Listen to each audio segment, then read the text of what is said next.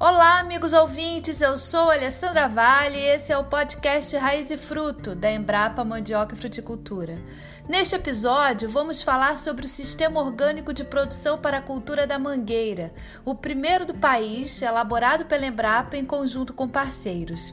É voltado para a região da Chapada Diamantina, na Bahia, onde foram realizados os experimentos, mas a proposta é que sirva de modelo e possa ser ajustado para outros polos produtivos do país.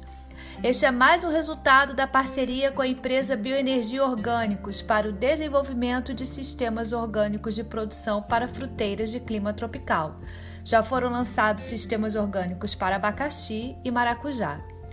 Estamos aqui hoje com a pesquisadora Ana Lúcia Borges, que representa a Embrapa na Comissão de Produção Orgânica da Bahia, fórum composto por membros de entidades governamentais e não governamentais, e é uma das editoras técnicas da publicação, que reúne recomendações relacionadas a aspectos socioeconômicos, climáticos, preparo e manejo do solo, variedades, produção de mudas, implantação do pomar, irrigação, práticas culturais, manejo de de pragas, além de colheita e pós-colheita, mercado e comercialização.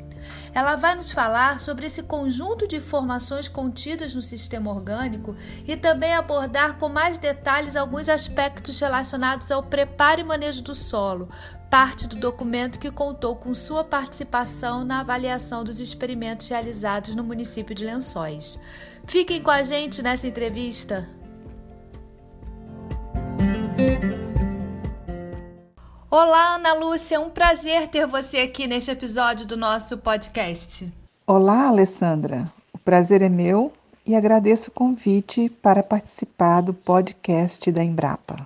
Antes de mais nada, explique para a gente por que a Embrapa tem investido na elaboração de sistemas orgânicos de produção de fruteiras.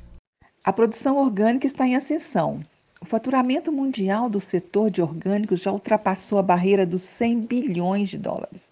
No Brasil, em 2019, o faturamento ficou em torno de 4,5 bilhões de reais.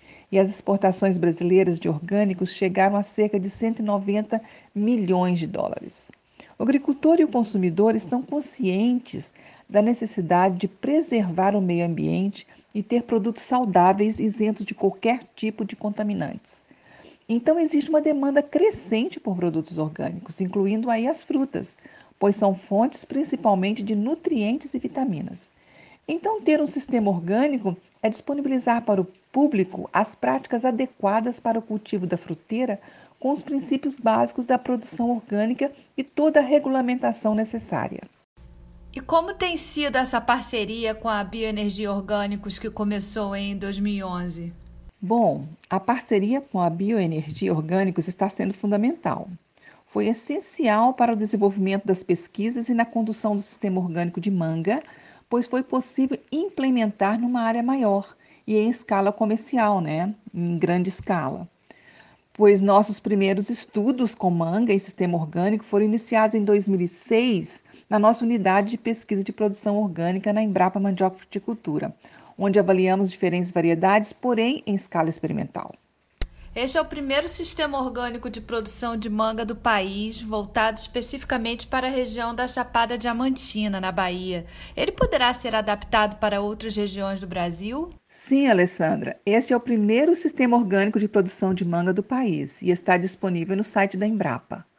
O estado da Bahia tem a maior área colhida de manga do país e foi importante o desenvolvimento desse sistema orgânico para o estado e para a região da Chapada Diamantina. Bem, o sistema orgânico foi desenvolvido para essa região, porém pode ser ajustado para outras regiões, pois os princípios básicos da produção orgânica são descritos. Fale então sobre o cenário da produção orgânica de manga no país e na Bahia. Não existem dados específicos de produção de manga para o país e nem para a Bahia. Contudo, vamos tentar estimar. Segundo o relatório da Infoan, né, que é a Federação Internacional dos Movimentos da Agricultura Orgânica, em 2018, aproximadamente 274 mil hectares de frutas tropicais e subtropicais estão sob manejo orgânico no mundo e a manga representa 6,8% desse montante, ou seja, 18.632 hectares, o que representa aproximadamente 0,43% da área colhida de manga. Então, considerando esse mesmo percentual de 0,43%, no Brasil que tem, segundo o IBGE, né, dados de 2018, 65.646 hectares colhidos de manga, seriam então 282 hectares de manga em sistema orgânico. E assim a Bahia contaria com 104 hectares de manga em sistema orgânico. Mas vale lembrar que para ser considerado produtor orgânico, o agricultor precisa seguir as regulamentações da produção orgânica do Ministério da Agricultura, além das normas ambientais e trabalhistas. Além disto, ele deve fazer parte do Cadastro Nacional dos Produtores Orgânicos do Ministério da Agricultura. Em relação à produtividade, os experimentos mostraram diferença entre o sistema orgânico e o convencional? Então, Alessandra, nos estudos em grande escala na bioenergia orgânicos, se destacaram e estão sendo recomendadas as variedades Ubá e Palmer, visando a indústria de processamento de suco, que é o foco da empresa. No quinto ano de cultivo, já com a produção estabilizada, a Mangobá apresentou produtividade em torno de 18 toneladas por hectare e a Palmer de 20 toneladas por hectare. Não difere muito da produtividade média nacional, né, que é 20,1 tonelada por hectare, mas é um pouco superior à produtividade média do estado da Bahia, né, 15,6 toneladas por hectare. Nós consideramos um ótimo resultado, uma vez que no sistema convencional se utiliza adubos solúveis e nutrientes prontamente disponíveis, reguladores de crescimento e outras práticas convencionais e não permitidas no, sistema orgânico. Assim, estamos satisfeitos com a produtividade alcançada no sistema orgânico, que foi de 18 a 20 toneladas por hectare, pois obtivemos frutos vigorosos e sadios. Certo. E quais são os tópicos abordados no sistema orgânico? O sistema orgânico aborda todos os tópicos e recomendações técnicas importantes para a implantação de um cultivo orgânico, como preparo do solo, calagem e adubação, variedades, propagação em mudas, implantação do pomar, irrigação, práticas culturais, manejo de pragas, né, doenças, insetos, colheita e pós-colheita. Além de abordar os aspectos socioeconômicos, exigências climáticas, mercado e comercialização e os coeficientes técnicos e rentabilidade. Perfeito, Ana. E como deve ser o preparo e manejo do solo no sistema orgânico? O preparo e o manejo do solo são fundamentais, né? Pois o solo é a base do sistema orgânico. Muitas vezes o solo necessita melhorias e práticas devem ser adotadas para otimizar seu potencial de uso. As práticas adequadas de preparo e manejo do solo são necessárias para não desagregar e compactar o solo e não causar erosão como revolver o solo o mínimo possível, trabalhar o solo em condições adequadas de umidade, nem muito seco nem muito úmido, conservar o máximo de resíduos vegetais sobre a superfície do solo. Essa é a prática mais eficiente no controle da erosão do solo. Com o manejo da cobertura vegetal, haverá mais infiltração de água no solo, menor evaporação da água e mais água disponível para as plantas. Além disso, incorpora matéria orgânica e nutrientes, ameniza a temperatura do solo. Então, o solo deve ser mantido sempre coberto. Pode ser com vegetação natural, porém roçada para não competir com a mangueira. Também a análise química do solo é importante e, se necessárias, realizar a calagem e gessagem como as primeiras práticas. Posteriormente, o pré-cultivo com plantas melhoradoras. Especialmente para a região da Chapada Diamantina, cujo solo é um latossolo vermelho-amarelo distrófico com alto teor de alumínio, baixo pH e baixo teor de cálcio e magnésio, baixa saturação por bases, foi necessária a calagem e aplicação do gesso mineral para melhorar o solo em profundidade para o melhor desenvolvimento do sistema radicular da mangueira.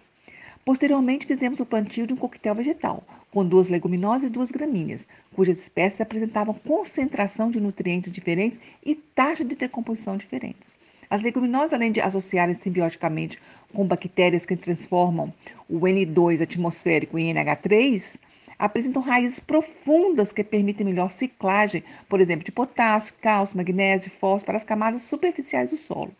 Por outro lado, as gramíneas apresentam um sistema radicular fasciculado e contribuem para o aumento da agregação do solo.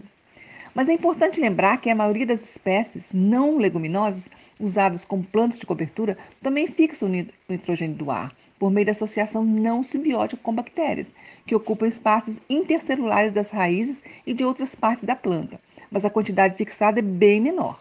Portanto, recomendo esse coquetel vegetal, né, leguminosas e não leguminosas, no preparo e manejo do solo. Para evitar prejuízos, é necessário cuidado especial também na escolha das variedades que serão utilizadas no pomar. Como foram selecionadas as variedades recomendadas no documento? Sim, Alessandra, boa pergunta. A escolha da variedade vai depender da finalidade do cultivo e do mercado a que se destina a fruta. No caso da bioenergia orgânicos, a finalidade é o processamento de suco.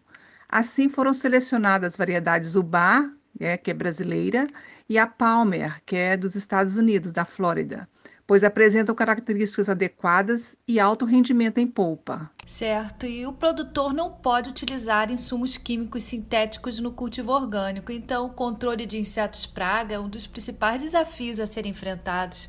Como então contornar esse problema, Ana? Verdade. Insumos químicos sintéticos não são permitidos no cultivo orgânico. Assim, é importante adotar rotineiramente os princípios do manejo integrado de pragas, que são prevenção, monitoramento e intervenção. Lembrando que os métodos diretos de controle devem ser usados apenas em situações emergenciais, utilizando produtos permitidos para o sistema orgânico que estão listados nas normas. Assim, as medidas que devem ser seguidas são utilização de material propagativo sadio para instalação do plantio, escolha do local adequado para o plantio, uso de porta-enxertos e variedades resistentes, condução adequada das plantas, manejo da vegetação natural do pomar, manejo nutricional, monitoramento populacional das pragas e dos inimigos naturais frequentemente, manutenção da biodiversidade, identificação imediata da praga monitoramento, as vistorias no pomar, para detectar qualquer problema devem ser frequentes. Sim, e a grande vantagem desses sistemas orgânicos de produção que a Embrapa tem lançado é o fato de serem online, o que permite que sejam atualizados constantemente, não é?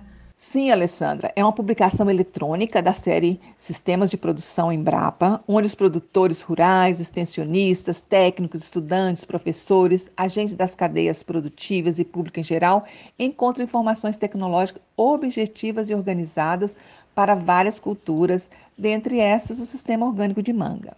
Assim como no, quando novas informações são geradas pela pesquisa, elas podem ser inseridas prontamente pelo editor cadastrado no tópico específico e o sistema de produção, no caso, o sistema orgânico de manga, é atualizado. O sistema orgânico de manga está disponível online, mas caso haja interesse do cliente, há a opção de impressão. Apenas complementando, vale a pena consultar o site Sistemas de Produção, pois são vários temas publicados, tanto para vegetais quanto animais. Maravilha, Ana Lúcia. Agradeço muito a sua participação hoje aqui em mais um episódio do nosso podcast. Esperamos ter você conosco mais vezes. Muitíssimo obrigada. Eu que agradeço, Alessandra, pela oportunidade dessa participação. Um abraço. Agradecemos a atenção dos nossos ouvintes. Visitem nossa página embrapa.br barra mandioca traço e traço fruticultura e siga-nos também em nossas redes sociais facebook.com barra embrapa mandioca e fruticultura e no Instagram arroba Embrapa Mandioca e Fruticultura.